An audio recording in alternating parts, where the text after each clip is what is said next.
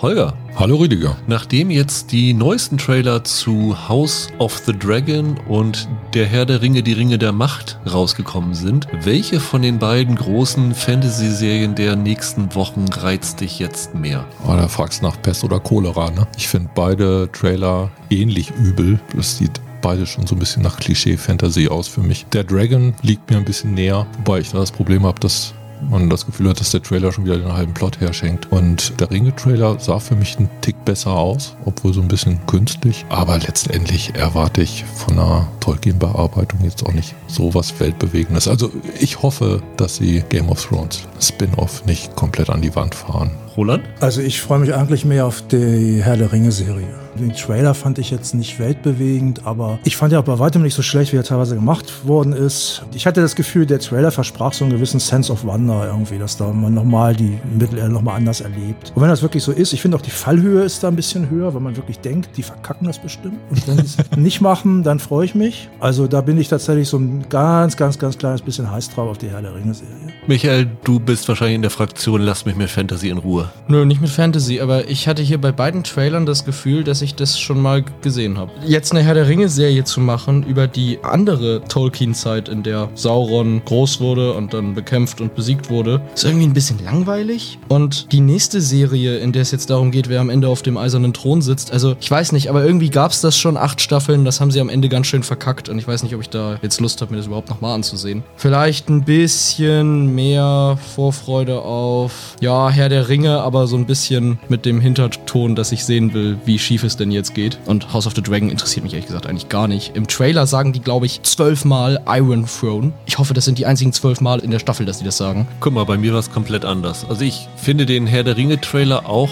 gut optisch. Also gerade im Vergleich zum ersten Teaser, der ja doch visuelle Schwächen noch hatte. Jetzt sieht es wirklich so aus, als ob sie da 450 Millionen für die erste Staffel reingehauen hätten. Aber emotional hat mich dieser Game of Thrones Trailer dann doch irgendwie gepackt. Also ich habe dann doch mehr dieses, das Fable für Game of Thrones. Ich finde das irgendwie interessant. Es ist ja mehr jetzt so eine Familiengeschichte. Es geht natürlich auch wieder um den Thron, aber es scheint so ein bisschen mehr fokussierter auf einen Ort zu sein. Also nicht mehr so dieses Weltbewegende, aber dann mehr Action und Charakterdrama. Und ich finde es nicht schlecht. Und äh, Eiserner Thron, Eiserner Thron, Eiserner Thron, Eiserner Thron. naja, für mich ist das Problem, Game of Thrones war unter anderem deshalb super, weil es so viele tolle Figuren hatte. Und nach dem Trailer habe ich nicht das Gefühl, dass da irgendjemand ist, wo ich mein Herz dran hängen kann. Aber George R. R. Martin ist jetzt intensiver daran involviert. Der war ja bis zur vierten, fünften Staffel bei Game of Thrones involviert. Dann haben sie ihn ja mehr oder weniger zur Seite geschoben und dann ist es auch mies geworden. Ich habe da irgendwie dann doch noch mehr Hoffnung und Freude. Ich glaube, George R. R. Martin arbeitet an allem mit, solange er diese Bücher nicht weiterschreiben muss. Also Seien wir ehrlich, wir werden uns beide komplett angucken. Natürlich. Also, sobald sie da sind, werden wir uns drauf stürzen. Hallo und herzlich willkommen zu einer neuen Ausgabe von Serienweise. Mein Name ist Rüdiger Meier und ich begrüße ganz herzlich Roland Kruse. Hallo. Holger Lübgemann. Einen wunderschönen guten Tag. Und Michael Hille. Hi. Ja, in großer Runde sind wir heute zusammengekommen und das heißt meistens, dass es um ein Nerd-Thema geht und dem ist auch so, zumindest im ersten Teil des Podcasts heute, weil wir werden nicht die ganze Zeit in dieser großen Runde zusammenbleiben. Den Anfang machen wir nämlich mit Paper Girls, eine Comic-Adaption, die heute bei Amazon Prime Video in ihrer Gänze startet mit allen acht Folgen. Dann geht es weiter mit der zweiten Staffel von The Flight Attendant, ebenfalls heute bei Prime Video verfügbar. Und am Ende geht es noch um die Apple-Serie, die einst mal Surface hieß. Jetzt heißt sie The Girl in the Water. Ist nicht von M. Night Shyamalan, sondern eine Romanadaption mit Gugu Mbata Raw. Und die werden Michael und ich dann besprechen, weil wir die einzigen sind, die da schon reingeschaut haben. Da wird es aber nicht so lange dauern. Ja, wir freuen uns natürlich wie immer, wenn ihr uns abonniert, bewertet, Kommentare hinterlasst, was besser werden kann, was wir gut machen. Das ist immer schön zu lesen und vor allen Dingen auch, wenn ihr Mails schreibt an serienweise.web.de, dann versuche ich auch immer zu antworten. Dann lasst uns doch gleich mal mit Paper Girls beginnen. Eine Adaption einer Comicreihe von Brian K. Vaughan, der der Autor war, und Cliff Chiang, der der Zeichner war. Vaughn kennt man als Serienfan unter anderem dadurch, weil von ihm die von Disney Plus nach einer Staffel eingestellte Why the Last Man gewesen ist und die Marvel-Serie Runaways auch von ihm gewesen ist, die auch kein langes Leben hatte. Von daher hofft er, glaube ich, sehr, dass Paper Girls ein besseres Schicksal vergönnt ist. Also da hat er die Vorlagen geschrieben, die Comic-Vorlagen, und er war aber auch involviert bei als Showrunner, glaube ich, sogar bei Under the Dome, diese Stephen King-Adaption ja. eigentlich. Und dann war er auch involviert, glaube ich, von Staffel 3 bis 5 bei Lost. Die Comics, kennt ihr die? Hat einer von euch die gelesen? Ganz komische Geschichte. Ich habe damals das erste Paperback von sechs insgesamt gelesen. Das sind 30 Kapitel, 30 Hefte, gesammelt in sechs, meine ich, Paperbacks. Und das war damals ein ziemlicher Hype. Also es ist 2015 losgegangen in den USA. Die Serie lief bis 2019. Das war ein ziemlicher Hype, weil so als feministischeres ähm, Stranger Things und so auch in Deutschland. Ich habe das tatsächlich damals erlebt. Das war Crosscult in Deutschland, glaube ich, rausgekommen, in den USA bei Image. Und das ist eine Mainstream-Serie, die kann jeder lesen, finde ich, der Marvel-Comics zum Beispiel gerne liest. Gleichzeitig hat die aber so ein etwas intellektuelleren Touch und darum war die damals zum Beispiel auch ein großes Ding in Comicläden, die eigentlich eher so etwas intellektuellere Graphic Novels angeboten haben die mit Marvel oder so nichts am Hut hatten, das weiß ich noch. Ja, dann habe ich den ersten Band gelesen, hat mich damals nicht so richtig gepackt und das Komische ist gewesen, als jetzt die Fernsehserie kam, da habe ich gedacht, ach, ich lese noch mal ein bisschen rein und diesmal hat es mich gepackt, komischerweise und jetzt habe ich wieder angefangen zu lesen, jetzt bin ich bei der Hälfte, also ich habe quasi drei Paperbacks gelesen von sechs jetzt. Dieser Tage kommt auch eine Gesamtausgabe von Cross Cult ja. nochmal raus, also wer daran Interesse hat, kann sich die, glaube ich, zulegen. Michael, du hattest auch reingeguckt, hast du gesagt. Ich habe es damals auch mitbekommen über diese Stranger Things Vergleiche, weil das war damals schon, als der Comic rauskam oder nach mhm. einiger Zeit gab es schon diese Vergleiche. Ich habe aber auch nur ganz oberflächlich mal quasi einen Blick drauf geworfen, habe mir jetzt aber die von dir gerade erwähnte Edition bestellt und werde es mir dann mal richtig durchlesen, weil ich jetzt Interesse daran habe. Holger, du bist genauso wie ich als Novize in die Serie reingegangen. Ja, ich kenne das Ding nicht. Stranger Things ist natürlich der offensichtliche Vergleich, weil es darum geht, dass vier Mädchen im Jahr 1988 in eine übernatürliche Geschichte reingeraten, wobei der Vaughn in Interviews gesagt hat, das waren aber glaube ich bevor Stranger Things rausgekommen ist, die Interviews, dass er es so sieht als Stand by Me trifft Terminator. Ja. Das war so seine Interpretation. Kann ich verstehen. Die ich eigentlich persönlich, nachdem ich jetzt die acht Folgen gesehen habe, auch treffender finde als den Stranger Things Vergleich, weil natürlich hast du diesen Aspekt 80er Jahre und Teenager-Geschichte und Monster teilweise und so. Aber letztendlich hatte ich so das Gefühl, dass es hier noch mehr als bei Stranger Things so ums Erwachsenwerden und um diese Persönlichkeitsentwicklung dieser vier Mädchen geht, als um dieses Übernatürliche. Das Übernatürliche ist hier eher so ein Seitenaspekt und bei Stranger Things hatte ich oft das Gefühl, dass das übernatürlich der Hauptaspekt ist. Also während Stranger Things letztlich halt schon vor allem eine Horrorgeschichte ist, ist das ja eine Science-Fiction-Geschichte. Ja. Ich finde den Terminator-Aspekt, vor allem in den Comics, die ich bislang gelesen habe, nicht so super stark. Der ist da drin. Es gibt ja eine Figur, die wirkt wie so ein Terminator, ja. so ein bisschen. Daran erschöpft sich das aber auch schon, finde ich. Was ganz lustig ist, eine Serie, an die ich noch ganz oft denken musste, sowohl bei der Verfilmung jetzt als auch beim Comic, ist Dark. Also das ist im Comic sogar lustig lustigerweise noch stärker. Ich glaube eigentlich nicht, dass Vaughn die äh, da gesehen hat, aber weil es geht ja auch unter anderem um Zeitreise und was wird aus einem und wer war man. Gerade bei Dark in Staffel 2 und 3 geht es ja auch um solche Themen. Wem kann man trauen? Kann ich meinem älteren Ich zum Beispiel trauen?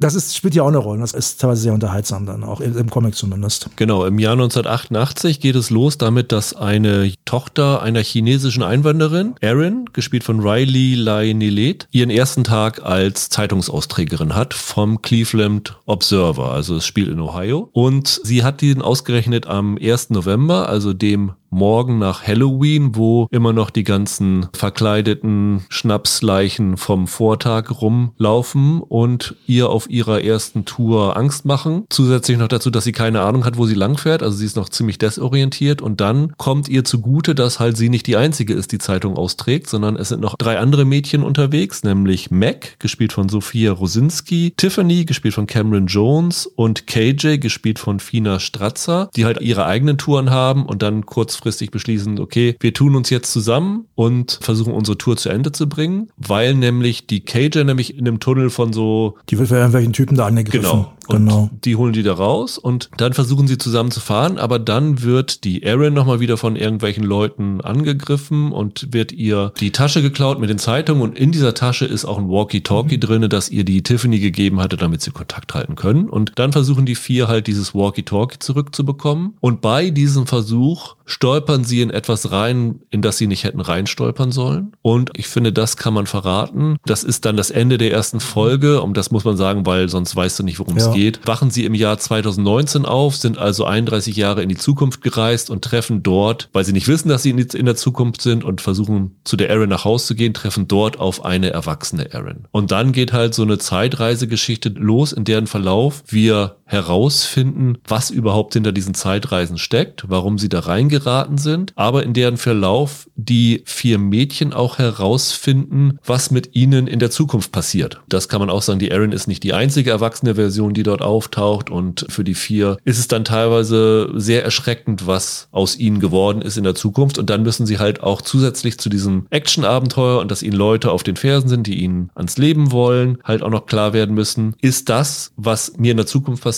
mir vorbestimmt oder ist das nur so passiert und ich kann das noch ändern? Ob die ihnen ans Leben wollen, ist eigentlich nicht so richtig klar. Ne? Das sind zwar Leute, die über Leichen gehen, aber ob die ihnen auch ans Leben wollen, das ist nicht ganz klar. Und ich glaube, den Rest müssen wir vage lassen, oder? Hm, Ja, im Großen und Ganzen ja. Ich fange mal mit Holger an, dadurch, dass du die Comics nicht gelesen hast. Als jemand, der jetzt komplett neu in diese Welt reingeworfen worden ist, hast du sie A leicht verstehen können? Also hattest du Einführungsprobleme und B, wie hat sie dir gefallen?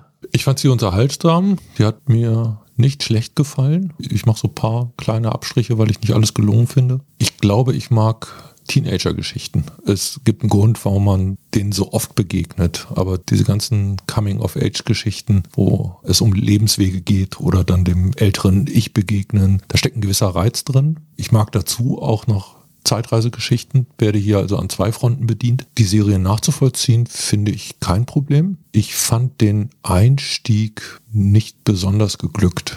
Ich finde, so zumindest das erste Drittel der ersten Folge muss man überstehen, bevor der Unterhaltungswert zunimmt. Gerade die erste Szene fand ich, glaube ich, ein bisschen unglücklich und ich weiß nicht genau, warum sie das so gemacht haben. Das muss man sagen, die erste Szene ist aus der Perspektive der älteren Aaron erzählt und das erfahren wir erst am Ende der ersten Folge. Genau. Eine weitere Sache, die mir so ein bisschen aufgefallen war, ich hatte schon den Eindruck, dass Amazon so viel Geld bei ihrer Herr der Ringe Version verbrannt hat, dass sie diese Serie ein bisschen unterfinanziert haben. Also auch da, wenn man Stranger Things Vergleiche bemühen will, muss man sagen, dass die erste Staffel ästhetisch da eine andere Liga war. Und deshalb wirkt hier die Welt und die Fiktion manchmal ein bisschen kleiner oder wie so eine Schmalspurversion, was eigentlich schade ist, weil ich glaube, sie haben da eine Serie an der Hand, die durchaus einen größeren Appeal für die Leute hat. Alles andere, wenn wir über die Details reden.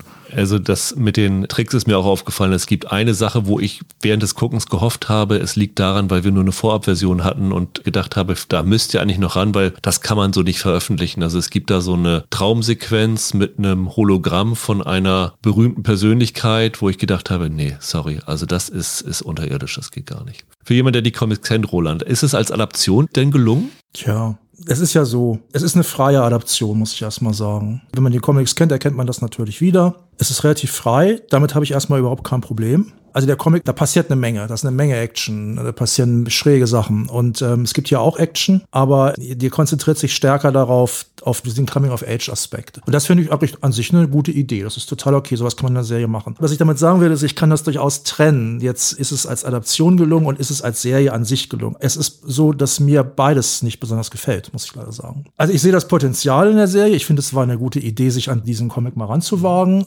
Ich finde, da hätte man deutlich mehr draus machen können. Und bei mir war es tatsächlich so, dass wenn ich das nicht für den Podcast geguckt hätte, muss ich ganz ehrlich sagen, wäre ich nach zwei Folgen raus gewesen. Ich finde, danach wird es eigentlich eher ein bisschen besser. Also eins meiner Hauptprobleme am Anfang, das wird nachher besser, ist, dass ich teilweise, egal ob ich jetzt den Comic kenne oder nicht, schwer nachvollziehen kann, warum verhalten sich die Figuren jetzt so, wie sie sich verhalten. Und das hat nichts zu tun mit irgendwelchen Zeitreiseaspekten. Es gibt da Szenen, wo die Mädchen wahnsinnig hysterisch reagieren. Und wenn die das im Comic machen, weiß ich genau warum. In der Serie weiß ich das teilweise nicht. Also gerade am Anfang in der ersten Folge gibt es so eine Szene, wo die in einem Keller sind und dann schreien die alle durcheinander und ich denke, ey, nun kommt mal runter, es ist sowas Schlimmes ist noch nicht passiert. Ich finde es von der Darstellerführung, auch von der Regie, finde ich es einfach nicht besonders gelungen, muss ich sagen. Diesen Einstieg fand ich auch ein bisschen komisch, den Holger schon angesprochen hat und vor allem muss ich äh, dir auch zustimmen, was die Unterfinanzierung angeht. Ich finde, die Serie sieht in allen Folgen naja, es gibt eine Folge, wo sie wirklich ein bisschen beim Budget, glaube ich, ein bisschen mehr drauf gelegt haben. Aber ansonsten sieht die in allen Folgen mir eigentlich zu preiswert aus. Und ich finde eine Serie, die sich mit Zeitreise beschäftigt und wo die die verschiedene Zeiten abbilden will und nebenher noch ein bisschen Science Fiction zeigen will,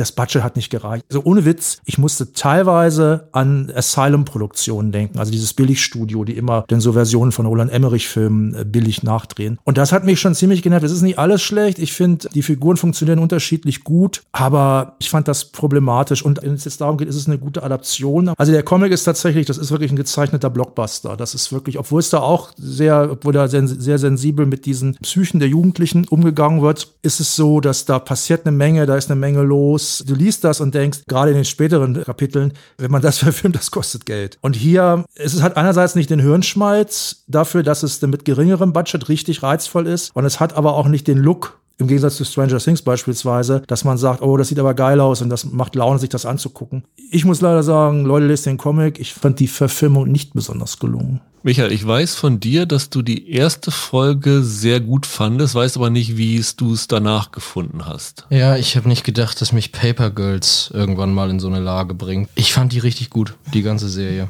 Also zumindest an den Tricks ist natürlich was dran. Die sieht natürlich deutlich zu billig aus für das, was sie da eigentlich erzählt. Ich fand die super charmant, die Serie. Ich mochte eigentlich alle Hauptfiguren. Ich fand, die haben untereinander coole Momente. Also die bereichern sich irgendwie gegenseitig. Nicht nur die, die Darstellerinnen, sondern auch die Figuren Figuren selber ergänzen sich wunderbar. Ich fand diesen Plot schön kreativ und irgendwie sehr charmant. Also das ist eigentlich das erste Wort, an das ich jetzt denke, wenn ich diese Serie beschreiben soll. Es ist super charmant. Es gibt da zum Ende hin so zwei, drei Wendungen, wo ich dachte, na ja, okay, das ist vielleicht ein bisschen abgespaced. Aber ich hatte echt eine gute Zeit damit. Ich bin auch eher bei dir als bei Roland.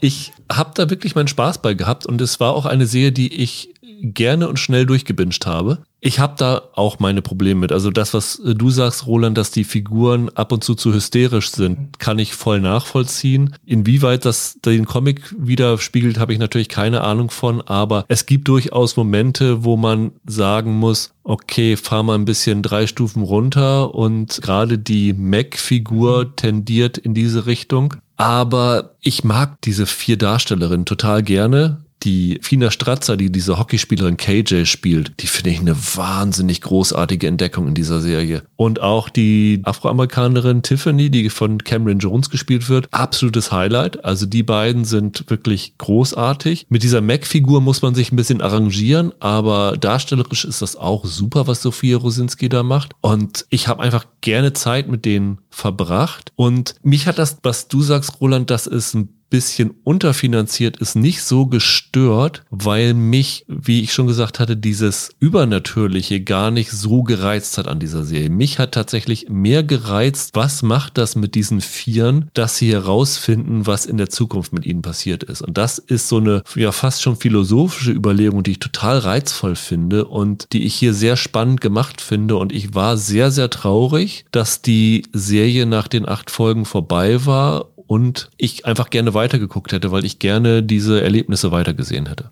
die Mac-Figur, da musste ich ständig an die wilden Kerle denken. Die Ochsenknecht-Brüder, die dann immer rumfluchen. Im Comic ist die halt auch nicht so extrem. Also ich fand tatsächlich Tiff, die fand ich auch am besten. Aber ich weiß auch nicht, jetzt mich auf dem falschen Fuß erwischt. Für mich war das tatsächlich Arbeit, die Serie zu gucken. Also es wurde besser. Insofern kann ich jetzt nicht sagen, ich habe mich da durchgequert, weil durchgequert habe ich mich am ersten, in erster Linie durch die ersten beiden Episoden, aber mich hat die irgendwie echt nicht abgeholt. Also ich sehe das Potenzial und ich sehe, was man daran gut finden kann auch. Aber so wie es umgesetzt war, und ich fand, das war auch bei allen Folgen eigentlich ein Problem, war das für für mich nichts. Vielleicht ist es so wie beim Comic-Roller. Du musst einfach nochmal reingucken, ja, dann gefällt's dir. Das wird vielleicht so sein. Stimmt, ich habe den Comic damals ja auch nicht so dolle gefunden. Es ist halt so, ich fand ja damals schon auch zum Beispiel, die, viele Leute lieben ja auch Umbrella Academy, die Umsetzung. Kann ich auch nichts mit anfangen. Fand ich die erste Staffel damals, die ich gesehen habe, fand ich gut gespielt und auch die Tricks waren teilweise gut damals. Ich glaube auch nicht, dass es mir anders gegangen wäre, wenn ich den Comic nicht gelesen hätte. Ich fand es, um ehrlich zu sein, ich fand es einfach holprig. Also es gibt für mich in der Regie auf jeden Fall so einen Mangel. Die sind nicht gut da drin, dramatische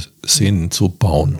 Dieses einfache eine Szene einleiten, zu einem Höhepunkt führen und eine innere Spannung halten und dann weiß man, es ist vorbei und es geht in die nächste Szene. Ich finde, das machen sie nicht, nicht besonders gut. Deshalb entsteht vielleicht auch dieser Eindruck, dass das holprig ist. In den ersten Folgen, da machen die sehr viel Geschwindigkeit, da bringen sie sehr viel Plot unter und dann gibt es irgendwann eine Szene, ich sag mal das zehnminütige Tampongespräch. Ab da gibt es plötzlich so einen Shift in der Tonalität und diese Probleme, Beziehungen, Begegnungen mit dem älteren Ich werden immer wichtiger. Das hat mich zwischendurch auch so ein bisschen, bisschen irritiert, weil ich da auch das Gefühl hatte, dass die Erzählung da nicht geschlossen ist. Hat dir denn dieser Coming-of-Age-Aspekt mehr gefallen oder dann doch dieses Abenteuer? Ich glaube, erstmal will ich das Abenteuer. Ich, ich glaube, das macht den, macht den Grundplot aus. Und was das für die einzelnen Figuren bedeutet, das ist eigentlich etwas, was für mich en passant erzählt werden muss. So ist das meiner Meinung nach bei Stranger Things zum Beispiel gelöst, wo du sie dann einfach durch ihre Handlung charakterisierst oder durch die Art und Weise, wie ihre Handlungen sich verändern, je nachdem, welchen äh, Konflikten sie gegenüberstehen.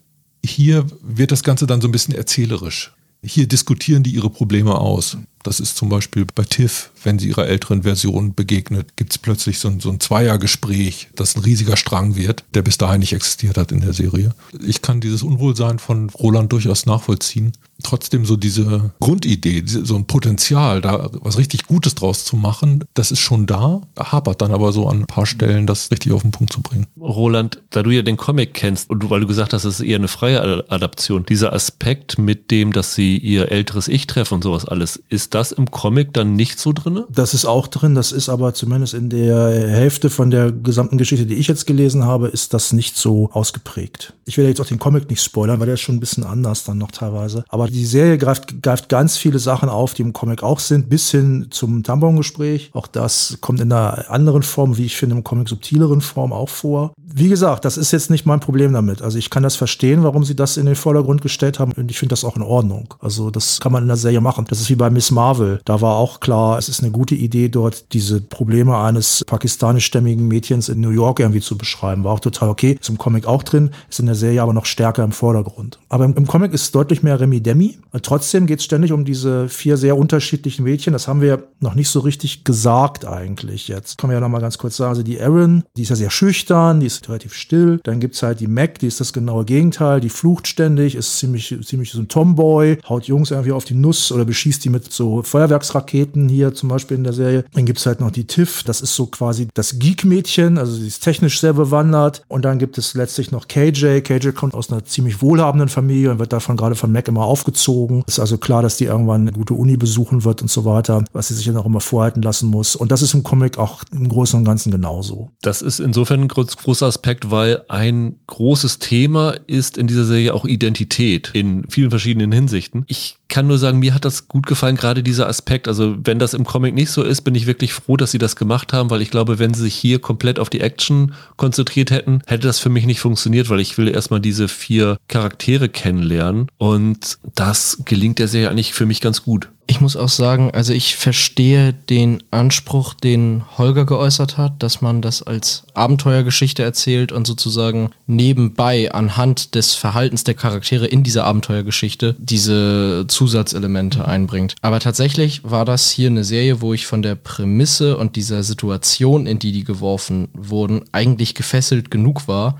dass ich die tatsächliche Geschichte drumherum gar nicht mehr so wichtig fand am Ende. Ich will jetzt, da ich gerade mit Rüdiger ja so ein bisschen mal d'accord bin, will ich das jetzt nicht wieder kaputt machen, aber mit diesem Stranger Things Vergleich, der immer im Raum wabert, das gefiel mir hier tatsächlich daran besser. Stranger Things ist ja wirklich so eine Monstergeschichte letzten Endes. Und ich mochte das hier, dass es, dass das eigentlich nicht so wichtig war, sondern dass ich mit diesen Figuren in dieser Situation mich befunden habe und sozusagen lernen musste, diese Gedanken zu machen, damit umzugehen, wo, in, in welcher Situation die sich befinden. Und ich fand die auch von Anfang an, ehrlich gesagt, gar nicht so nervig. Also ja, die sind schon von Anfang an hysterisch, das stimmt auch. Aber das sind halt Teenie-Mädchen in einer sehr ungewöhnlichen Situation. Also natürlich rasten die ein bisschen aus. Natürlich sind die auch nervig, wenn man das von außen guckt. Aber wenn ich ein 15-jähriges Mädchen in der Situation wäre, oder 12, also noch jünger sind die ja, dann wäre ich auch ausgeflippt. Die Schauspielerführung ist nicht gut in dieser einen Szene, die ich zum Beispiel meinte im Keller. Später sind die, verhalten die sich auch anders da. Es wird das auch alles subtiler. Das wird dann auch wirklich besser.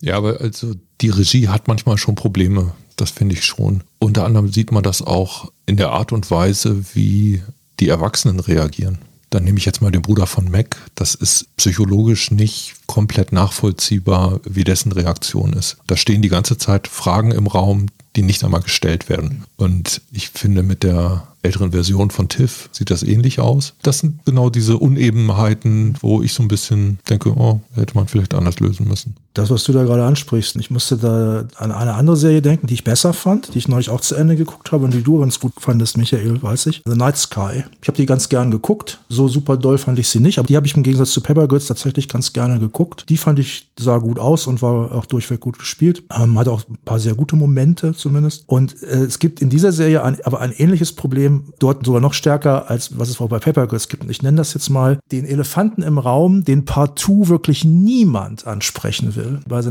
ist ja, das ist ja kein Spoiler, ist ja in der ersten Folge schon klar, ist, dass es da ein Portal in eine andere Welt gibt oder einen anderen Planeten. Und hier ist es, dass Zeitreisen möglich sind. Das wird angesprochen, das ist Thema, aber sie da durch die Zeitreisen. Also wenn ich eine Zeitreise machen würde, egal wohin, da würde ich erstmal tausend Sachen nachchecken. Was ist da anders? Oder wenn es in die Zukunft zum Beispiel, was ist seither passiert? Oder in der Vergangenheit, wenn es wirklich in die weite Vergangenheit gegangen wäre, ja, wo bin ich hier? Was kommt hier noch? Was kann man hier verändern? Kann ich mir Google-Aktien kaufen? Die sitzen dann da und reden dann über ihre Befindlichkeiten. Befindlichkeiten, was ich auch verstehen kann. Das, auch das macht durchaus Sinn. Aber dieses Interesse daran, da irgendwie in die Zukunft zu reisen, pass, ich habe keine Telefonbücher mehr, äh, ja, okay. Das finde ich so strange. Das ist für mich so, das ist für mich auch wieder so, so ein, so ein Elefant im Raum, der die AutorInnen offenbar nicht so richtig interessiert hat. Dem sie offenbar eine völlig andere Gewichtung gegeben haben, als ich das erwartet hätte. Okay, klar, ist eine Entscheidung. Ne? Es ist offenbar kein Fehler, sondern es, der passiert ist, sondern es war eine Entscheidung. Aber es ist nicht die Entscheidung, die ich so richtig prickelnd finde. Also du hättest es besser gefunden, wenn sie einen Sportalmanack geklaut hätten und dann. Das ist zum Beispiel, ich habe tatsächlich darüber nachgedacht, wo wird das besser gemacht und ich habe tatsächlich an Back to the Future gedacht. Das ist zum Beispiel eine Serie, wo sich die Figuren, vielleicht bin ich davon auch zu sehr geprägt, wo sich der Michael J. Fox so verhält, wie ich es realistisch finde. Da gibt es diesen Elefanten im Raum nicht. Der, steht, der, denkt da ständig drüber nach und guckt, was ist hier Sache und wird da ständig auch mit konfrontiert. Und wenn er auch nur ins Diner geht und eine Cola Light bestellt und in der deutschen Fassung fragt ihn dann der, der Typ da, ja, was meinst du damit, eine leichte Cola? Das ist da tatsächlich, finde ich, sehr gut gemacht. Jetzt kann man natürlich sagen, bei Dark zum Beispiel ist das auch nicht so ein Riesenthema. Das hat aber einen anderen Grund, weil da haben die Leute immer eine klare Mission, die sie verfolgen, warum sie in der Vergangenheit sind. Da geht's nochmal um was ganz anderes. Es ist klar, dass die sich da keinen Sportsalmander kaufen.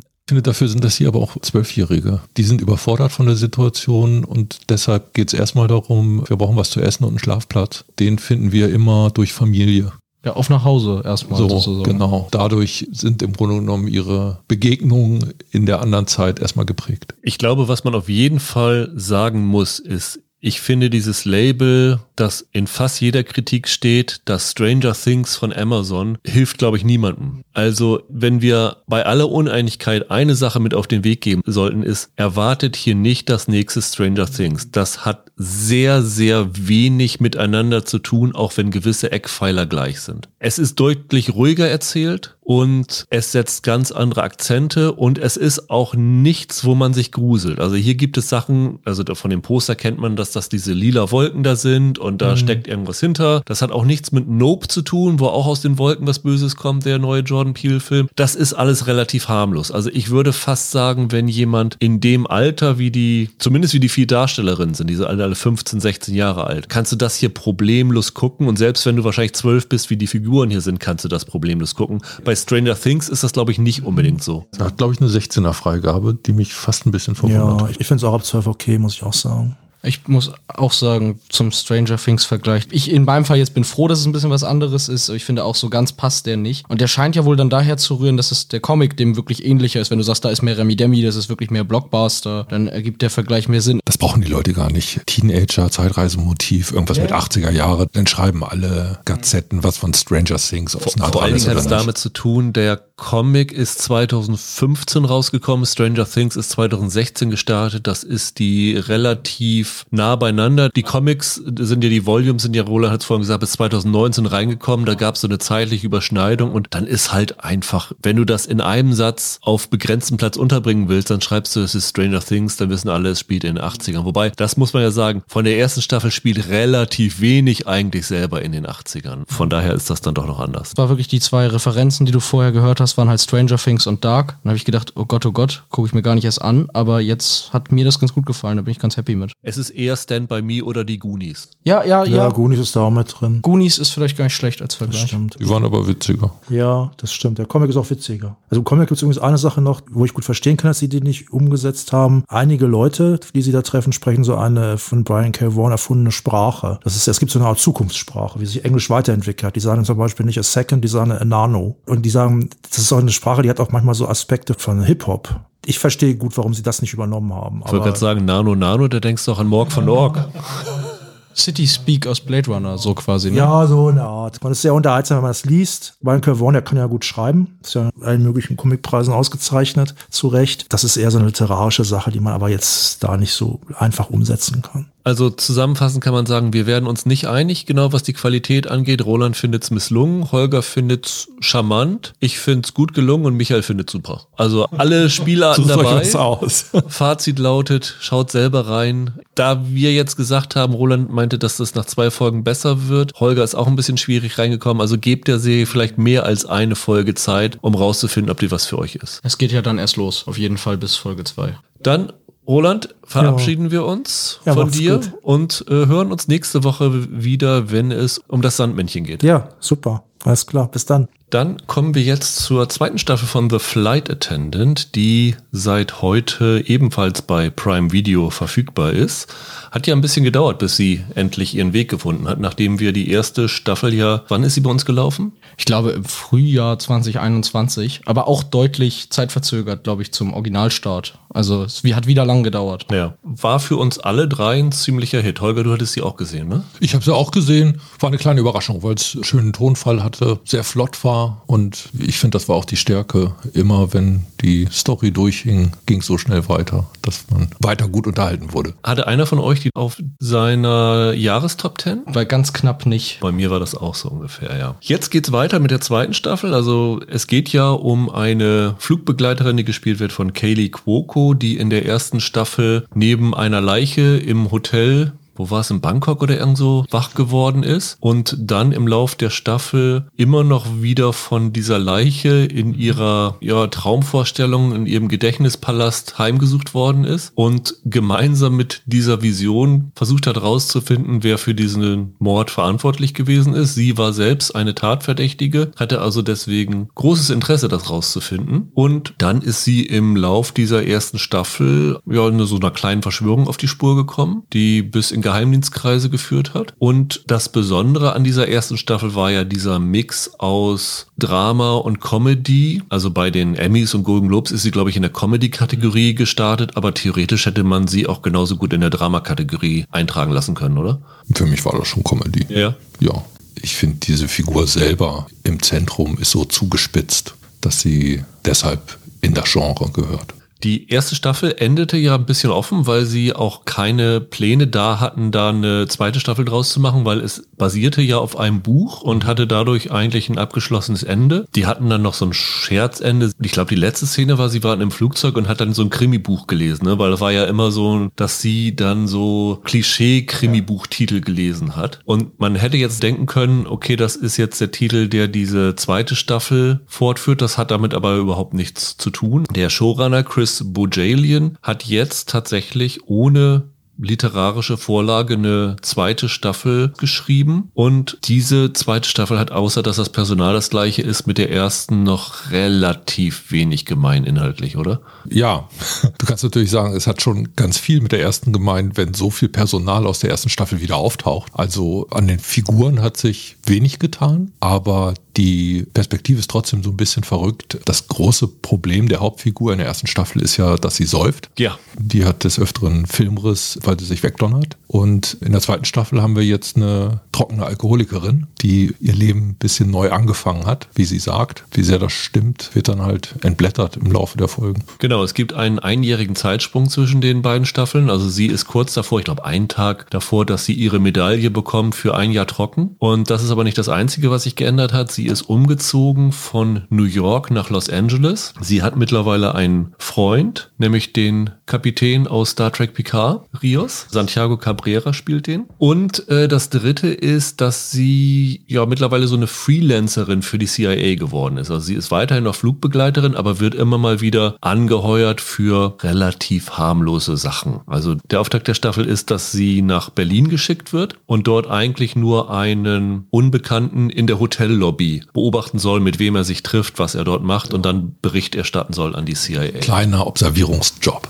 Genau. Aber wie Cassie so ist, hält sie sich da nicht dran, sondern hat Ambitionen mehr zu machen und hängt sich an die Fersen von dem und nimmt die Verfolgung auf. Und dann geschehen zwei Dinge, die die gesamten Ereignisse dieser Staffel, die auch wieder acht Folgen hat, in Gang setzen. Das erste ist, sie beobachtet ihn durch ein anderes Hotelzimmer nachts, wie er Sex hat und erkennt dort, dass er Sex mit einer hat, die offensichtlich aussieht wie sie die sogar das gleiche Tattoo auf dem oberen Rücken hat, was sie erstmal sehr irritiert. Und dann wird kurz darauf dieses Observierungsobjekt durch eine Autobombe in die Luft gejagt. Natürlich denken Leute wieder erst, sie ist es gewesen, weil halt durch diese Doppelgängerin, die dann auch in ihrem Namen aus dem Hotel ausgecheckt ist und Sachen von ihr geklaut hat und Beweise irgendwo von ihr zurückgelassen hat, natürlich so ein bisschen in ein Problem geraten. Und dann kommt noch dazu, dass durch diese große Autobombe, weil sie da in relativer Nähe gewesen ist, sie wieder in so eine Halluzinationsecke gestoßen wird. Nur dass dieses Mal nicht das Opfer in dieser Vorstellung ist, sondern sie sieht plötzlich sich selber in zwei oder drei verschiedenen Versionen und führt dann sozusagen Zwiegespräche mit sich selbst immer wieder. Also sie driftet dann dahin ab und dadurch haben sie versucht, so die Ideen von der ersten Staffel beizubehalten, aber sie ein bisschen anders zu variieren und wahrscheinlich auch gedacht, Kaylee Cuoco war für alle wichtigen Preise nominiert. Wie können wir die zweite Staffel noch besser machen? Wir machen mehr Kaylee Cuoco.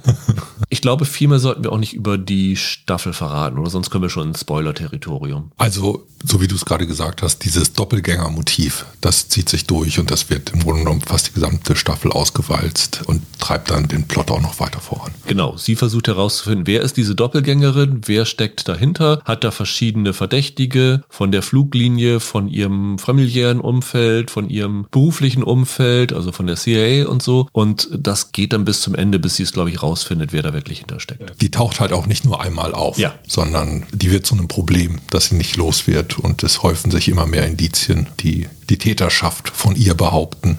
Und wie in der ersten Staffel haben ganz viele verschiedene Fraktionen Interesse daran, ihr was anzuhängen oder eigene Ziele, in die sie mit reingerät und wodurch dann halt auch ihr Bruder, ihre beste Freundin und deren Freund und alle anderen mit reingezogen werden. Wie hat euch die zweite Staffel vor allen Dingen im Vergleich zur ersten gefallen? Weil vielleicht sollte man sogar sagen, wie hat euch die zweite Staffel an sich gefallen und dann im zweiten Schritt im Vergleich zur ersten Staffel? Sie hat mich nicht komplett überzeugt. Also ich fand sie schlechter als die erste Staffel. Unter anderem deshalb, weil dieser Kunstgriff, sie begegnet sich als Traumgespinst in unterschiedlichen Lebensphasen und tritt mit sich selbst in Dialog. Das hat für mich nicht funktioniert. Ich hatte das Gefühl, wenn man das komplett rauskürzt, ist das die bessere Serie. Das war für mich ein enorm erzwungenes Element. Das fühlte sich genauso an, wie du es eben beschrieben hast, Rüdiger, nach, wir haben das in der ersten Staffel drin gehabt und wir wollen es irgendwie weiter drin haben und wie können wir das machen? Und die Quoko hatte so viele Nominierungen für Preise und hey, dann geben wir ihr jetzt so ein Showcase, wo sie verschiedene Extreme durchspielen kann. Das war auch nicht my cup of tea. Ja, das Problem ist so ein bisschen, wo hatten wir das vor kurzem auch, wo wir gesagt hatten bei einer zweiten Staffel, dass die auch nicht so gut weitergeführt worden ist und mit den gleichen Problemen,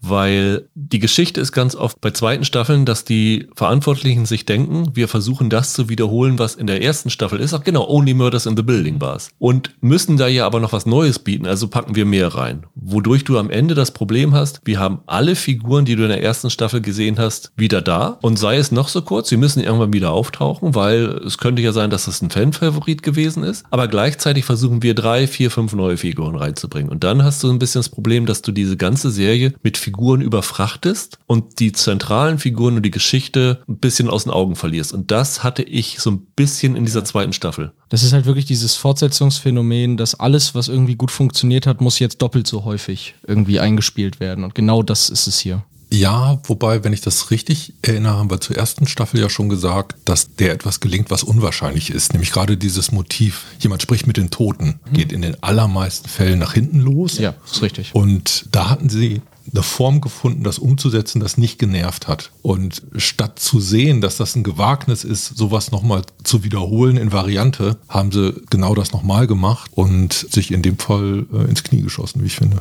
Das ist jetzt der Vergleich zur ersten Staffel. Aber wenn man das umdrehen würde und sagen würde, das hier ist jetzt die erste Staffel, hättest du sie dann gut gefunden oder besser gefunden? Naja, sagen wir so, ich hätte Sachen an dieser Staffel gut gefunden. Ich finde, dass die Bandbreite und die besten Szenen, die Coco zeigen muss, diesmal fast noch besser sind. Ich finde schauspielerisch, auch wenn die Figur nerven kann, kann man da nicht viel vorwerfen. Es ist sogar so, dass die vielleicht allerbeste Szene beider Staffeln jetzt in der zweiten stattfindet. Und das hängt für mich unter anderem an einem Gastauftritt von Sharon Stone. Es gibt die Bereiche, wo du sagen würdest, das fällt eher in Richtung Drama als Comedy. Es gibt einige Dramaszenen, weil sie jetzt natürlich die gefährdete Alkoholikerin ist, die auch so ein bisschen Vergangenheit und Familientraumata aufarbeitet. Am Anfang in der ersten Staffel war das ganz stark bezogen auf den Alkoholikervater, der quasi das Trinken an sie weitergegeben hat. Und in dieser zweiten Staffel rückt jetzt die Rolle der Mutter in anderer Art und Weise, zumindest emotional in den Mittelpunkt. Und da gibt es so Art Konfrontationsszenen. Und eine dieser Szenen ist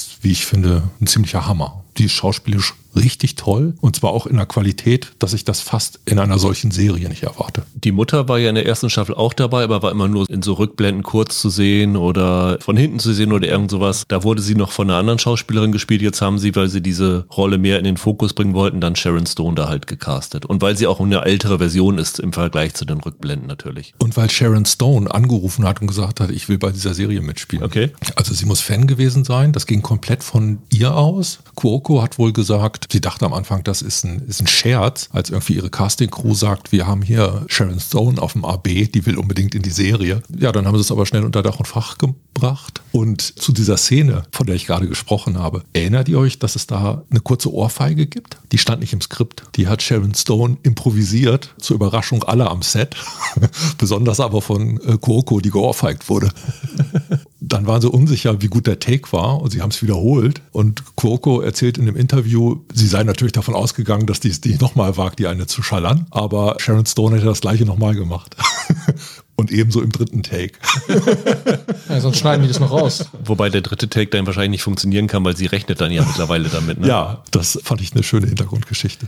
Ich muss aber sagen, also bei allen Schwächen, die ich hier auch sehe, habe ich trotzdem meine Freude bei der Serie gehabt. Also das ist natürlich nicht mehr die ganz, ganz hohen Level, die die erste Staffel hatte, aber die hat einfach tolle Elemente. Die hat durch die Bank weg tolle Darsteller, vor allen Dingen Darstellerinnen. Also Rosie Paris ist nochmal wieder dabei als ihre Ex-Kollegin, die jetzt auch äh, eigene Probleme hat. Dann ist Sascha Mehmet als ihre beste Freundin wieder dabei, die Anwältin. Die hat auch immer so ein paar tolle Momente und ich gucke diesen Leuten einfach gerne beim Schauspielern zu. Ich finde das gut, dass du die erwähnst. Zum einen, wusstet ihr, dass das die Tochter von David Mamet ist? Ja, ja klar. Bei mir unklar. Ist seit Girls doch eigentlich überall bekannt. Ja, das habe ich nie geguckt. Es gibt quasi einen Subplot. Die Figur besucht mit ihrem Freund, der auch in der ersten Staffel schon aufgetaucht ist, die Hauptfigur in Los Angeles und wird so nebenbei in diesen gleichen Plot mit reingezogen, während sie aber noch so ein Pärchending am Laufen haben, weil sie sind verlobt und er will sie seinen Eltern vorstellen und sie weiß nicht, wie sie damit umgehen soll und wie ernst die Sache jetzt wirklich wird. Und das hört sich ja schon total lame an. Eigentlich ist das auch so ein so Plot, wo man sagt, naja, okay, gut. Ich fand das gut gemacht. Ich war ganz überrascht, dass das für mich funktioniert hat an dieser Serie. Ich glaube, das lag wirklich daran, dass die beiden Darsteller das gut hingestellt haben. Und bei der Mehmet kommt noch dazu, bei der finde ich relativ erfrischend, dass das keine klassische Hollywood-Schönheit ist, sondern die wirklich ein ungewöhnliches Gesicht hat für fiktionales erzählen. Die hat einfach so eine Klappe, wie man sie nicht so oft sieht in Film und Serien. Das fand ich überraschend erfrischend und in Teilen sogar berührend. Mir haben die, wie hast du es eben gesagt, Subplots hier besser gefallen als die Hauptgeschichte. Das ist auch der Grund, warum mir die Staffel insgesamt nicht wirklich gefallen. Ich fand diese Agentengeschichte, die ich liebevoll ein Engel für Charlie nenne, überhaupt nicht überzeugend. Aber durch die Bank nicht. Also dieses Doppelgänger-Motiv, das ja die ganze Zeit so zweideutig angelegt ist. Es gibt tatsächlich einen richtigen Doppelgänger von ihr und gleichzeitig wird sie mit ihren verschiedenen Ichs konfrontiert. Das ging für mich nicht auf. Es war für mich ein Kunstgriff, der so offensichtlich und irgendwie langweilig war. Ich habe mich da nicht einfinden können, leider. Sogar noch mehr. Also ich habe mir selber notiert, dass dieser Hauptplot furchtbar durchsichtig ist. Wer gerne mitdreht, kann das da versuchen. Da hat er sehr große Chancen, auf den Täter zu kommen. Das ist noch ein anderes Problem. Also ich meine, der ersten Staffel ist oft vorgeworfen worden, selbst von denen, die sie mochten, dass sie vielleicht ein, zwei Twists zu viel hatte und sich ein bisschen zu, zu wendungsreich gab. Da mag auch in Teilen was dran sein. Das hier ist aber so ein bisschen Mystery Light und nicht wirklich überzeugend geschrieben für mich die meiste Zeit. Ja, ich denke ja immer so ein bisschen, irgendwie habe ich das Gefühl, als ob jetzt so ein neuer Komödienstil angefangen hat, der versucht schnell zu sein und nochmal versucht so eine Art Screwball-Comedy ein bisschen ja. so am, am Rand mit abzurufen. Und da muss ich bei Flight Attendant dann an das vorhin schon erwähnte Only Murders in the Building auch denken, nicht nur wegen einem ähnlichen Vorspann. Die haben plötzlich so eine, so eine andere Tonalität. Also irgendwie hat da was Neues angefangen, finde ich, wo sie, wo sie so, so einen Ton versuchen, der in den letzten Jahren nicht etabliert war. Und das ist auch erstmal gut und das kann ich gutieren. Aber so richtig aufgehen tut der Plot halt nicht. Und in diesem Fall haben sie diese große Achillesferse, dass dieses Sprechen mit dem jüngeren alter Ego nicht funktioniert. Ich glaube aber, dass dieses Mystery nicht funktioniert. Das ist ein Ding, das wir haben und die meisten anderen nicht als so geschulte Seriengucker. Also ich muss sagen, ich fand da ein paar gute Wendungen drin. Ich bin ein paar Mal auf dem falschen Fuß erwischt worden. Also so generell pauschal würde ich das jetzt nicht als schlecht geschriebene Mystery abtun wollen. Kann immer sein, aber ich fand es auch tatsächlich nicht so wirklich spannend, die Geschichte. Es mag auch daran liegen, in der ersten Staffel lernen wir die ja als, als eine Frau kennen, die dann halt in so eine Welt reinstolpert, die viel größer ist als sie und als das, was sie kennt. Und jetzt ist sie halt von Anfang an Teil dieser Welt sozusagen geworden, verhält sich aber weiterhin teilweise, das ist der Comedy geschuldet, so überzogen, dass ich mich gefragt habe, warum die CIA ihr überhaupt irgendetwas anvertraut. Das ist nicht glaubwürdig, das ist recht. Ja, und das muss nicht zwingend ein Problem sein, aber so wie sich das hier aufgeblättert hat, war es das für mich ehrlich gesagt durchweg eins. Und da ist mir dann die Quirko, also ihre Rolle, in ein paar Momenten auch ein bisschen unsympathisch geworden, muss ich sagen. Das ist immer ein Problem, wenn du Handlungen hast, die letztendlich davon vorangetrieben wird, dass die Hauptfigur sich irrational verhält. Ja, genau. Ne, manchmal wäre es besser, wenn diese Figuren ein bisschen mehr gesunden Menschenverstand einfach an den Tag legen würden und dann funktionieren aber diese Plots nicht mehr. Ja, so wird halt unbewaffnet der Killer verfolgt weil wir es vorhin schon mal angesprochen haben, Only Murders in the Building, auch das gleiche Problem hier finde ich, die neuen Figuren, die sie hier in der zweiten Staffel einführen, durch die Bank weg, ehrlich gesagt ziemlich uninteressant. Ich finde den Freund nicht besonders gut. Die Cheryl Hines spielt ihre Oberbossin bei der CIA. Dann ist da noch ein quasi ihr direkter Händler, Benjamin, gespielt von Mo McRae. Das war vielleicht noch die interessanteste Figur von den neuen. Aber so generell habe ich mich die ganze Zeit gefragt, eigentlich würde ich jetzt lieber mit den Figuren Zeit verbringen, die ich schon aus der ersten Staffel kenne, weil die finde ich komplexer, die sind sympathischer und interessanter für mich. Ja, aber wenn du den Only Murders Vergleich machst, eine Amy Schumer haben sie hier jetzt ehrlich gesagt auch nicht. Also sie hatten jetzt keine neue Figur, die mir von der ersten Sekunde an auf die, so, so hart auf die Nerven gegangen ist. Naja, dieses Flonchen aus der anonymen Alkoholikergruppe, das ist schon eine Amy Schumer-Figur. Also ich glaube, am nervigsten war ihr, war ihr Freund, einfach weil ich den gesehen habe und an Star Trek Picard erinnert wurde. Also ist mir ein, Außen, ein Effekt von außen. Du nix, dir, geht's, dir ging's auch so, Rüdiger. Also ich weiß, was, was ihr meint. Es kommen keine tollen, attraktiven, interessanten Figuren so richtig dazu. Daran fehlt es ein bisschen. Und gleichzeitig sind die Plots, die sie für die alten Figuren haben, für mich jetzt abgesehen von Mehmet und ihrem Verlobten, auch nicht so richtig prickelnd. Also Rosi Perez war ich vorhin gerade ganz verwundert, dass du gesagt hast, dass du die eigentlich auch schauspielerisch ganz gut findest. Für mich ist das so ein Teilplot gewesen, der so ein bisschen mitgeschleift wurde. Das war in der ersten Staffel für so paar schöne Szenen gut, weil im Grunde genommen diese Abenteuersehnsucht dieser Figur da so überzogen karikiert wurde. Aber jetzt mit dem, was da in der zweiten Staffel passiert, überreißen sie das so ein bisschen. Obwohl auch bei der gibt es ein, zwei schöne Szenen. Das will ich gar nicht in Abrede stellen. Aber es trägt halt nicht. Das Problem ist wieder, du musst dich halt entscheiden, wenn du neue Figuren einführen willst, brauchen die einen gewissen Raum. Und wenn du aber auch alle deine Figuren aus der Staffel davor mitschleifst, dann ist halt nicht mehr so viel Platz da. Also vielleicht wäre es hier wirklich besser gewesen, ein bisschen zu gewichten, wen brauchen wir wirklich noch, wen wollen wir wirklich durch diese Staffel begleiten, für wen haben wir tatsächlich eine Geschichte, die sich zu erzählen lohnt, oder investieren wir das in diese neuen Charaktere hinein. Also zum Beispiel ihre Vorgesetzte von der CIA, das ist die reinste Klischeefigur. Braucht kein Mensch. So in der Form. Da kannst du, du kannst viel interessanteres Zeug mit der anstellen, wenn du dich mal von eins, zwei Lieblingen verabschiedest, die es nicht braucht. Wenn ich nochmal was Positives anmerken darf, was mir wirklich gut gefallen hat, ist, und vielleicht liegt es daran, weil ich kurz vorher The Grey Man geguckt habe, den ich unterirdisch finde. The Grey Man hat ja diesen Aspekt, dieser Chris Evans, Ryan Gosling Film, dass sie fast alles in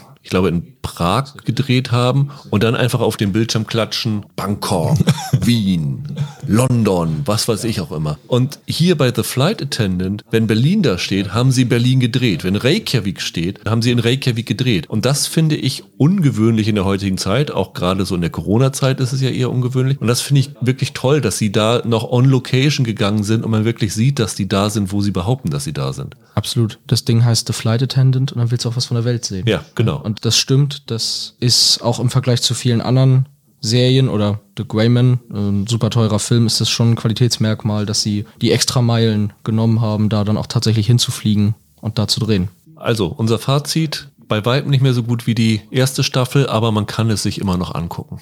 Ja, würde ich auch sagen. Also wer in der ersten Staffel Spaß hatte, wird hier auch wieder Momente haben, in denen er Spaß hat. Vielleicht nicht ganz so durchgängig. Ja, ich finde auch, man kann da reinschauen. Ich muss aber sagen, noch eine dritte Staffel brauche ich jetzt aber nicht mehr. Jetzt langt es. Das muss man ja sagen. Kaylee Cuoco hat ja irgendwie danach ein Interview gegeben und hat gesagt, für sie war es das eigentlich. Also für sie ist die Serie mit der zweiten Staffel vorbei. Und dann hat sie aber einschränkend gesagt, ich bin überstimmt worden. Also alle anderen waren der Meinung, man kann noch weitermachen. Also ich glaube schon, dass sie dann eine dritte Staffel irgendwie noch machen werden. Die warten jetzt den Erfolg ab. Also das erste war ja wirklich ein Überraschungserfolg. Eine Sache habe ich noch, die Musik. Fandet ihr nicht auch, dass das teilweise ein unfassbares Geklöppel war? Die müssen da irgendeinen irren Percussionisten haben, der einfach alles, was er gefunden hat, drauf rumgehämmert hat. Also ich, ich weiß gar nicht, wann ich zum letzten Mal eine Serie gesehen habe, wo ich das Gefühl habe, die war so teilweise vollgeknallt mit Musik. Aber war das in der ersten Staffel nicht auch schon so? Genau. Die erste Staffel ja, war ich auch das schon. glücklich verdrängt. Ich glaube, wir haben damals im Podcast schon gesagt, dass die erste Staffel so eine, so eine Serie ist, in der wirklich in eigentlich jeder Szene irgendwie dauerhaft eine Musik läuft, die man auch bemerkt. Also ich meine auch, ich habe das so als Stil der Serie abgespeichert gehabt. Das war so Hitchcock-mäßig ein Versuch. Ja, ganz bisschen vielleicht. Also da gab es jedenfalls einige Momente, da fühlte ich mich davon geradezu belästigt. Da haben sie ein bisschen viel des Guten getan.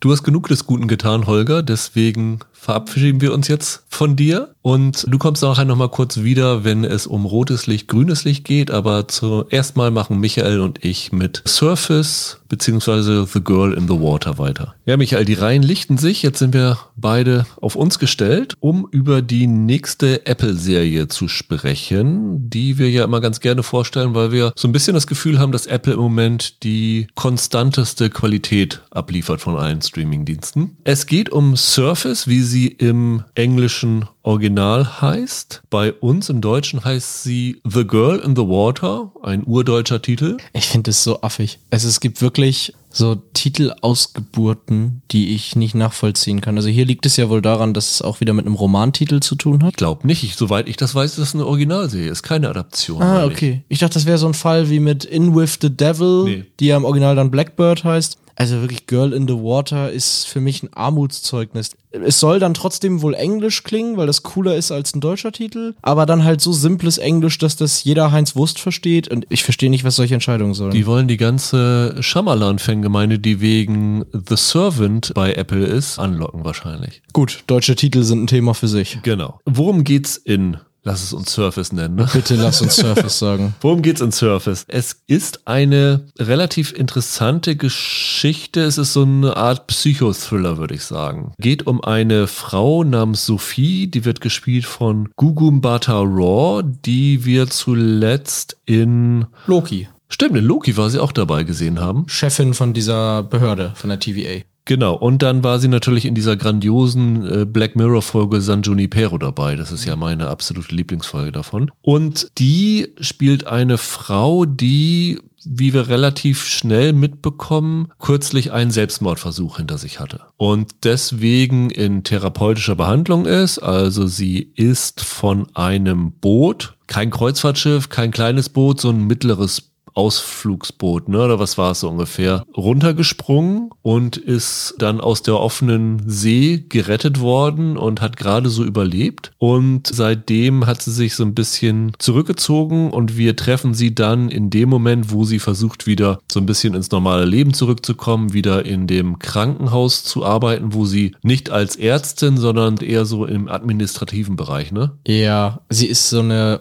wie würde man das nennen? Also so eine Art leitende Kraft, Ja. oder? So eine, die, so eine Organisatorin. Und ihr Ehemann James, gespielt von Oliver Jackson Cohn, ist sehr besorgt um sie, glaubt immer noch, dass sie sich zu früh zu viel zumuten würde und behätschelt sie so ein bisschen. Und dann bekommt das Ganze aber relativ schnell einen anderen Dreh dadurch, dass sie auf einen Mann trifft namens Baden, der gespielt wird von Stefan James, den man aus der ersten Staffel von Homecoming kennt, der ja da grandios war als derjenige, der von Julia Roberts da therapiert worden ist. Er gibt sich ihr gegenüber als Polizist aus und sagt, dass ihr Ehemann nicht ehrlich zu ihr ist die Hauptprämisse dieser Serie ist, und ich finde, das kann man insofern verraten, die ersten drei Folgen sind jetzt zeitgleich heute schon verfügbar für euch, die restlichen kommen dann im Wochenrhythmus, aber die eigentliche Prämisse ist,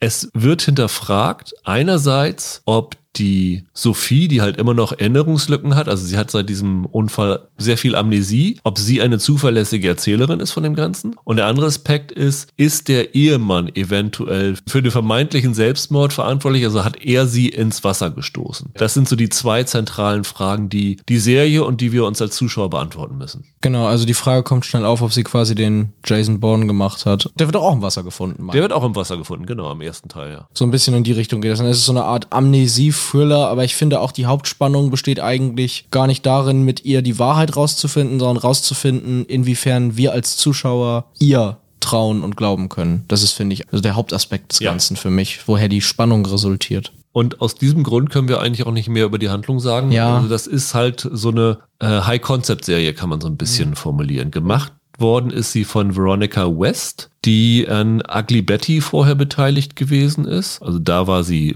hauptsächlich dabei, hat dann natürlich auch an Brothers and Sisters und sowas mitgeschrieben und hat als größte eigene Produktion die Serie High Fidelity mit äh, Zoe Kravitz gehabt, die dann ja leider abgesetzt worden ist, obwohl die gar nicht so schlecht gewesen ist. Die steckt halt hinter diesen, wie viel sind es, acht Folgen, zusammen mit Reese Witherspoon, die tatsächlich mal wieder, wie so oft, einen Stoff mit einer sehr, sehr starken Frauenfigur in der zentralen Rolle produziert hat. Also die macht wirklich als Produzentin echt bemerkenswerte Sachen in den letzten Jahren. Ja, jetzt kommt doch auch bald eine Romanverfilmung mit ihr als Produzentin ins Kino, äh, der Gesang der Flusskrebse. Genau, Ist ja auch ein, ein wahnsinnig viel beachteter, sehr lesenswerter Roman übrigens. Die hat schon ein gutes Händchen für Stoffe und du hast eben goldenen Worte gesagt, High Concept. Ich finde, das ist das, was Apple aktuell so auszeichnet. Die haben einfach die interessantesten Prämissen. Egal, ob das jetzt sowas wie Severance oder, oder Pachinko ist oder halt auch sowas wie Ptolemy Gray. Das sind alles reizvolle Ideen, äh, die ein Interesse wecken können ohne dass man viel wissen muss. Man muss eigentlich nur so grob in ein paar Sätzen erklärt bekommen, worum es geht. Und dann hebt sich das immer für sich schon ab. Eine andere Parallele zu Severance ist, und das wird vielleicht für einige eine Hemmschwelle sein, dass sie sehr, sehr langsam erzählt ist. Ja, wobei ich Severance noch langsamer finde. Also ich habe jetzt hiervon nicht alle Folgen gesehen, muss ich sagen. Aber es gibt ein- einen gut funktionierenden Informationsfluss. Also ich erfahre im richtigen Tempo, was ich wissen muss, um am Ball zu bleiben. Und das funktioniert für mich ganz gut. Es hat ein okayes Tempo. Der größte Reiz für mich an der Serie ist Gugum Butter Raw. Ich finde, die spielt diese an sich selbst und an ihrer Umwelt zweifelnde Frau so unglaublich stark, dass ich eigentlich wie gebannt vor, also den, ich habe drei Folgen gesehen, die, die ihr jetzt heute auch sehen könnt, die ich wirklich völlig gebannt vor dem Bildschirm verbracht habe, weil das ist so ein Fall, wo ich mir dachte, du hättest die jetzt wirklich die ganze Zeit über alleine im Bild haben können und es wäre mir, glaube ich, nicht langweilig geworden, weil ich finde die so überragend. Ich werde den Vergleich nachher nochmal machen, auch wenn er vielleicht erstmal nicht so ganz nachvollziehbar klingt. Aber das ist am Ende so ein Ausstellungsstück für die Schauspielkunst einer Person, so wie es mehr auf Easttown für Kate Winslet gewesen ist. Die Mbata Raw ist hier unfassbar tiefgehend darin, wie sie das spielt. Also du hast tatsächlich das Gefühl, dass das Ganze so psychologisch glaubhaft von ihr rübergebracht wird, also sie sich so gekonnt in diese schwierig darzustellende Lage irgendwie hineinversetzt hat, dass die komplett als schauspielende Person verschwindet. Die wird komplett zu dieser Rolle in ihrer ganzen Essenz. Und das ist die ganz zentrale Stärke der Serie. Also wenn man sich das anguckt, dann in allererster Linie, weil das großes Schauspiel Kino ist. Und das war für mich bei Mehr auf Easttown damals ähnlich. Da hat ja niemand hinterher gesagt, ich habe das hauptsächlich geguckt, weil ich generell die Krimi-Handlung sehen wollte. Das haben alle wegen Kate Winslet geguckt und das ist hier genauso dieser Amnesie-Aspekt ist natürlich auch integral für diese Figur und auch für die Art und Weise, wie wir diese Figur kennenlernen, weil dadurch hast du natürlich den Effekt, dass du nach und nach Dinge erfährst, die in jeder Folge die Figur in einem anderen Licht erscheinen lassen. Und auch in jeder Folge ist es so, dass du ihr mal mehr und dann mal wieder weniger traust durch die Informationen, die du bekommst. Und das ist so ein eigentlich ein ganz spannendes Spiel auch mit den Gefühlswelten des Publikums. Ja, auch. Das Faszinierende ist ja normalerweise in so Amnesiegeschichten Nehmen wir mal Jason Bourne zum Beispiel. Da ist es ja so, dass dieses Staunen darüber, was für eine Person das mal gewesen ist oder dieser Entdeckungseffekt, den gehst du mit der Figur zusammen. Also du erfährst mit Matt Damon, dass er mal ein Profikiller gewesen ist und dass er sogar vor Unbewaffneten oder so nicht Halt gemacht hat. Ja, hier ist halt der große Reiz, dass du nicht genau weißt, ob du das mit dieser Figur zusammen erfährst oder ob die Lage ein bisschen anders aussieht. Ich weiß nicht, wie es dir geht. Ich, ich habe das Gefühl, wenn ich Amnesie höre, dann denke ich immer, um Gottes Willen, das ist so ein totgenudeltes Plot-Device, das tausendfach benutzt wurde, mit dem man eigentlich schon fast alles angestellt hat. Hier hat das einen Reiz wieder. Eben gerade dadurch, dass du halt nicht weißt, wie viel Amnesie ist denn hier im Spiel? Wenn es gut gemacht ist, ist es natürlich super reizvoll. Und man kann ja sogar sagen, da wir hier Stefan James haben, Homecoming hatte ja auch so einen Amnesie-Aspekt in der ersten Staffel dabei da wusste er auch nicht oder da wussten sie auch nicht, wo sie sind. Ja, das kann gut sein. Aber das hier ist wirklich mal eine der Amnesiegeschichten, in denen halt es nicht wirklich um die Amnesie selber geht. Amnesiegeschichten sind meistens Geschichten über Identität, also über die Frage, wer bin ich eigentlich oder wer war ich und kann ich auch jemand anderes sein. Das ist äh, für mich eigentlich der Kern solcher Geschichten. Und hier ist es ja tatsächlich mehr eine Beziehung, die du aufbaust zu einer Person als Zuschauer, die dann immer wieder, an der immer wieder neu gerüttelt wird. Und Gugu Bata War muss die ganze Zeit versuchen, einen gewissen Rapport weiterhin zu dir herzustellen, egal welche Brocken die Serie dir als Zuschauer entgegenwirft. Und das ist eigentlich das Spannende. Also du, du wirst hier eine Art Charakter selbst beim Zuschauen und hast sozusagen immer das Bedürfnis, dich irgendwie dazu emotional zu verhalten, was du erfährst und zu deuten, wie du das interpretieren und wie du damit umgehen musst. Und das ist ein spannendes Konzept. Wie viele Folgen hattest du jetzt gesehen? Auch drei. Auch drei. Das heißt, wir sind auf dem gleichen Wissensstand. Das ja. ist ja auch interessant. Es sind insgesamt acht Folgen, glaube ich. Da ist natürlich noch einiges äh, zu erzählen in den fünf Folgen. Ich habe so ein bisschen das Gefühl, als ich das geguckt habe, ich fand die Serie echt gut. Ich fand sie super gespielt. Ich hatte da wirklich meine Freude dran, das anzugucken. Aber ich hatte nicht so den Drang, nach den drei Folgen da gleich noch weiter die letzten fünf Folgen zu bingen. Also ich glaube, das ist tatsächlich hier eine Serie, die mit diesem Wochenrhythmus ganz gut fährt, weil diese Handlung so ein bisschen auch emotional mit dir was anstellt. Mir war es so, dass ich dachte, hm, irgendwie ist das so, so eine Serie, wo ich jetzt nicht unbedingt die anderen Folgen am Stück äh, gucken muss, weil es sich für mich nicht über diesen, naja, who done it nicht, aber wer steckt dahinter Aspekt, also diesen Krimi-Aspekt verkauft, sondern über diesen dramatischen Aspekt und dieses psychologisch tiefgründige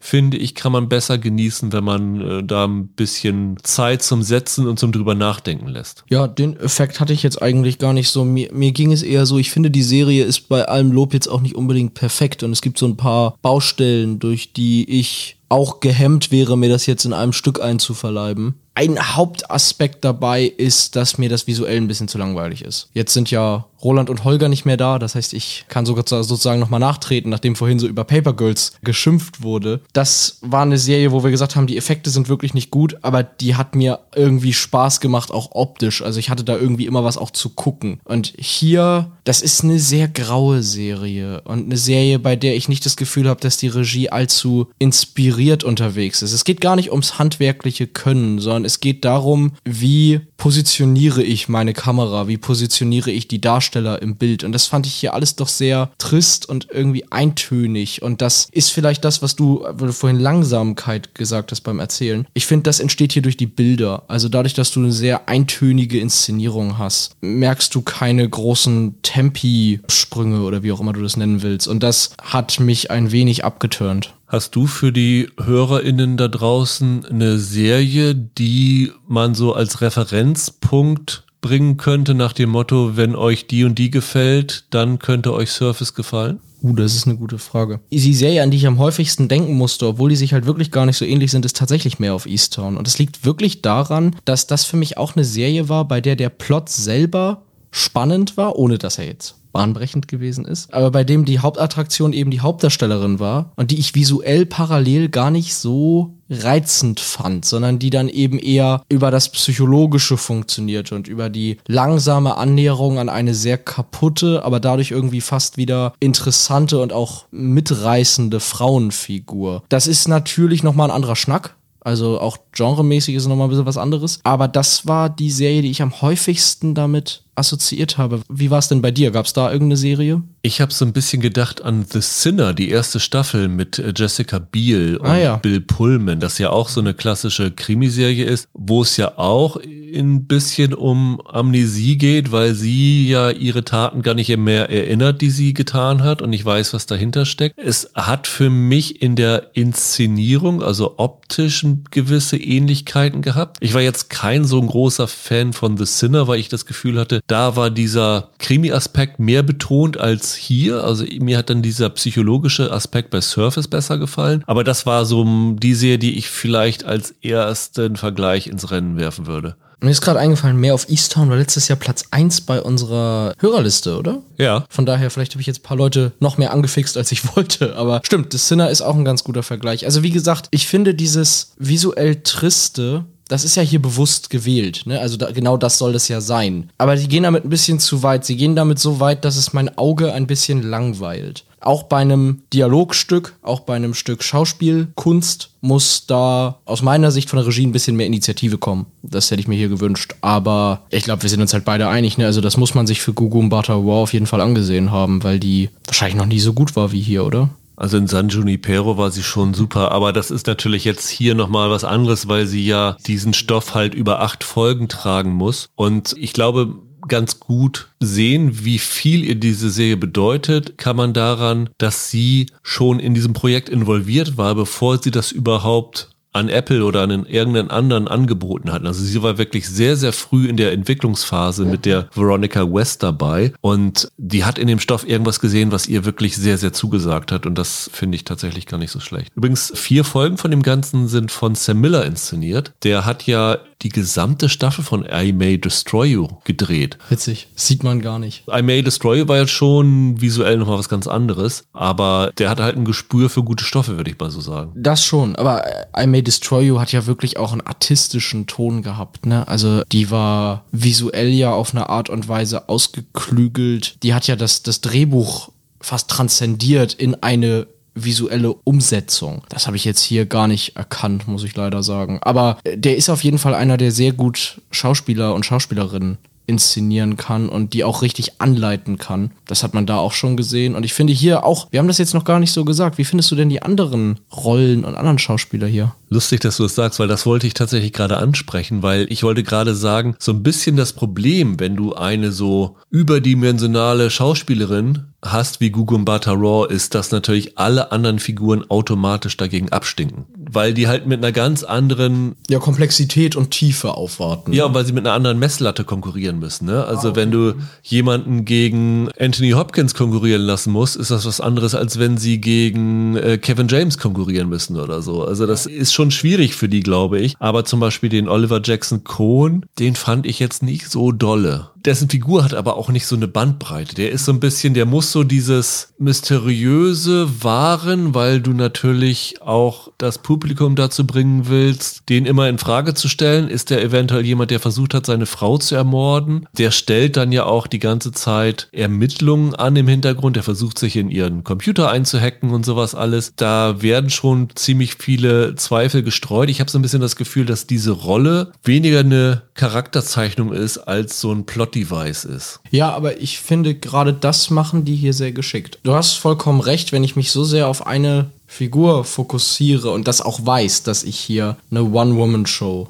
letztlich inszeniere. Da muss ich mich ja irgendwie mit diesen anderen Figuren muss ich ja umgehen. Und es hilft sehr, dass die alle im Ungefähren verbleiben. Also, dass das alles Figuren sind, über die wir bewusst nicht zu viel erfahren und die auch bewusst so angelegt und gespielt sein müssen, dass sie sich immer mehrere Optionen offen halten. Und dadurch fand ich, kommen hier eigentlich alle ganz gut weg. Also, mir hat auch der Conan gar nicht so schlecht gefallen. Ich finde, der hat genau das richtige Auftreten und Aussehen, dass er immer beides sein kann. Der sich sorgende Ehemann oder der berechnende, mörderische Ehemann. Dadurch bestehen die für mich. Natürlich, das sind Plot-Devices, keine Charaktere. Das ist hier nur die Gugumbata War. Aber von der Konzeption der Serie her finde ich das schlüssig. Die große Frage ist eben, ob wie die Serie weiterläuft. Also die Frage ist, wann lösen sie was auf, wann werden sie mit welcher Figur konkret und dann kann der Eindruck sich auch wieder ändern. Wer mir von den Nebenfiguren am besten gefallen hat, ist die Therapeutin von ihr, Hannah, die gespielt wird von Marion Jean Baptiste, die ja für Secrets and Lies Oscar nominiert war und wie Stefan James auch in Homecoming gewesen ist. Die hat natürlich eine sehr kleine Rolle. Ich könnte mir vorstellen, dass die im Laufe der weiteren Folgen noch prominenter wird, weil wahrscheinlich ihre psychologischen Traumata stärker werden, je mehr sie über ihre Vergangenheit erfährt. Das schlägt ja immer so ein bisschen durch, dass sie immer neue Aspekte erinnert Erinnerungsfetzen wieder zurückbekommt. Und ich könnte mir vorstellen, dass das nochmal eine Schlüsselfigur wird. Aber die hat mir zum Beispiel sehr gut gefallen. Ja, die ist nicht schlecht. Die hat irgendwie interessante Aura. Ist nicht so typisch Therapeutin, sondern die bringt eine Stimmung rüber irgendwie. Wir können, glaube ich, festhalten, wir werden beide die Serie zu Ende gucken. Ne? Also dafür ist sie durchaus reizvoll genug. Ja, alleine, weil ich jetzt doch tatsächlich dann wissen möchte, wie sie das auflösen und ob sie sich da genauso geschickt. Es ist ja immer einfacher, ein Mysterium aufzubauen, als es aufzulösen. Und wie geschickt sie sich da insgesamt anstellen, das möchte ich jetzt schon sehen. Auf jeden Fall eine Serie, wo ich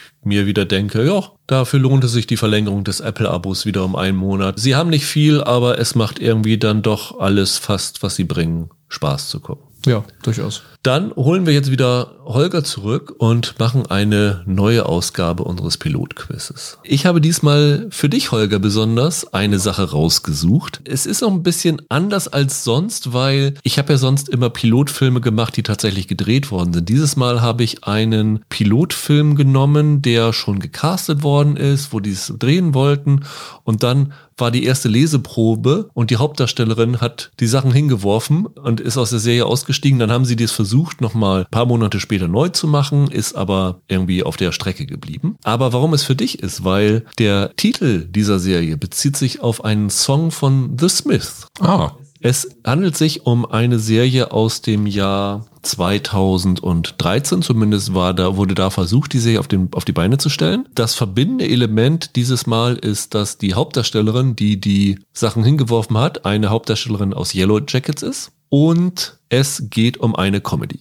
Die erste Comedy hat den Titel Nowhere Fast hat als Hauptrolle Juliette Lewis, die als Mutter auf dem Weg nach Hause mit einer kleinen Maschine abstürzt, 17 Jahre später von einer einsamen Insel gerettet wird und dann sich mit ihrer mittlerweile Teenager-Tochter auseinandersetzen muss, die sie zuletzt als kleines Baby gesehen hat. Und Produzent dieser wohlgemerkt Comedy war der Übervater von NCIS oder Navy CIS, wie es bei uns heißt, Donald P. Belisario. Das ist die eine Serie. Klassisches Comedy-Material. Die zweite Serie heißt Girlfriend in a Coma, hat Christina Ritchie in der Hauptrolle. Die spielt eine Schwangere, die ins Koma fällt und 17 Jahre später erwacht und eine Teenager-Tochter hat. Und der Produzent dahinter, der Übervater der Chicago und mittlerweile FBI-Reihe Dick Wolf. Welches davon hat es wirklich gegeben oder hätte es wirklich geben sollen? Also, ich möchte nur darauf hinweisen, ich kenne diese The Smiths Songs nicht, aber Girlfriend in the Coma klingt eigentlich dumm genug für einen Comedy-Titel. Meine Tendenz geht auch zu zwei. Weil den anderen Titel habe ich schon wieder vergessen, aber Girlfriend in the Coma steht die Prämisse vorne im Titel, so funktionieren ja Comedies. Das kann ich mir eher vorstellen. Andererseits kann ich mir, mir bei Juliette Lewis vorstellen, dass sie nach der ersten Lesung sagt, ohne mich. Das ist allerdings richtig, ja. die andere war Richie? Die andere war Christina Ricci, ja, Ja, genau. okay. Ich sag trotzdem zwei. Ja, ich auch. Also Girlfriend in a Coma. Yes. Das ist äh, korrekt. Die hatte es geben sollen und das heißt Girlfriend in a Coma, weil es ist eine Romanadaption. Der Roman wurde von Douglas Coupland geschrieben und ist, glaube ich, keine Comedy gewesen, wenn ich mich nicht ganz täusche. Danach, nachdem Ritchie ausgestiegen ist, hatte David Frankel versucht, also der Devil Wears Prada Regisseur, das nochmal wieder anzustoßen. Und da haben sie, glaube ich, dann einfach keinen Hauptdarstellerinnen-Ersatz gefunden. Die Tochter wurde übrigens gespielt von Miranda Cosgrove. Oh, iCarly. Genau, iCarly. War die auch nicht auf School of Rock dabei? Oh, das weiß ich nicht. Ich glaube, der Vater von der Christina Ricci-Figur wurde von Daniel Stern gespielt. Dahinter steckte Liz Brixius, die Co-Schöpferin von Nurse Jackie. Und immerhin, dadurch, dass Ritchie ausgestiegen ist, hat sie dann direkt danach diesen Lizzie Borden Axtmörder-Film gedreht, woraus dann später eine Serie geworden ist. Interessant. Wieder was gelernt. Wieder was gelernt, genau. In der nächsten Woche wollen wir auch wieder was lernen. Und zwar haben wir uns vorgenommen, The Sandman ist dran, auf jeden Fall, die bei Netflix startet. Da werden wir, glaube ich, auch wieder in größerer Runde sein. Auf jeden Fall ist Roland dann auch wieder dabei. Und dann wird sich sicherlich noch was Interessantes finden, was wir dazu machen. Bis dahin, habt ein schönes Wochenende. Bleibt gesund, macht's gut. Ciao, ciao. Tschüss. Ciao.